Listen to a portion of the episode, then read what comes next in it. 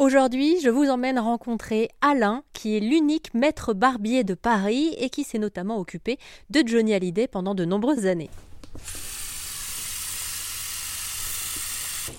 Vous avez son, rasoir qui est le rasoir de Johnny que dont je me servais à chaque fois qu'il venait me voir.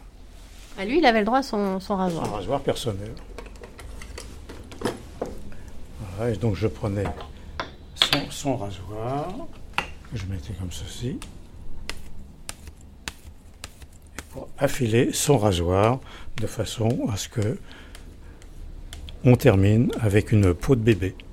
Là, ça sert à quoi en fait? C'est pour, euh, pour, affiler son, rasoir de façon à ce qu'il coupe le, plus parfaitement possible. Alain, qui a transformé au fil des années son salon en musée, c'est un lieu hors du temps que l'on découvre ensemble cette semaine sur RZN Radio. Il est temps de s'asseoir dans le fauteuil du barbier pour apprendre à le découvrir.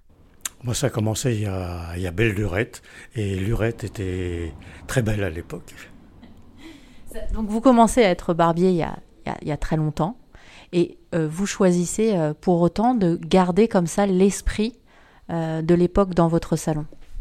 Oui, alors donc j'ai reconstitué une boutique de barbier de fin 19e, début 20e. Et vous êtes là dans un salon musée et qui représente une vie et de, plusieurs vies même. vous avez par exemple des assiettes humoristique, vous avez des plats barmes, vous avez des rasoirs, etc., etc. Voilà.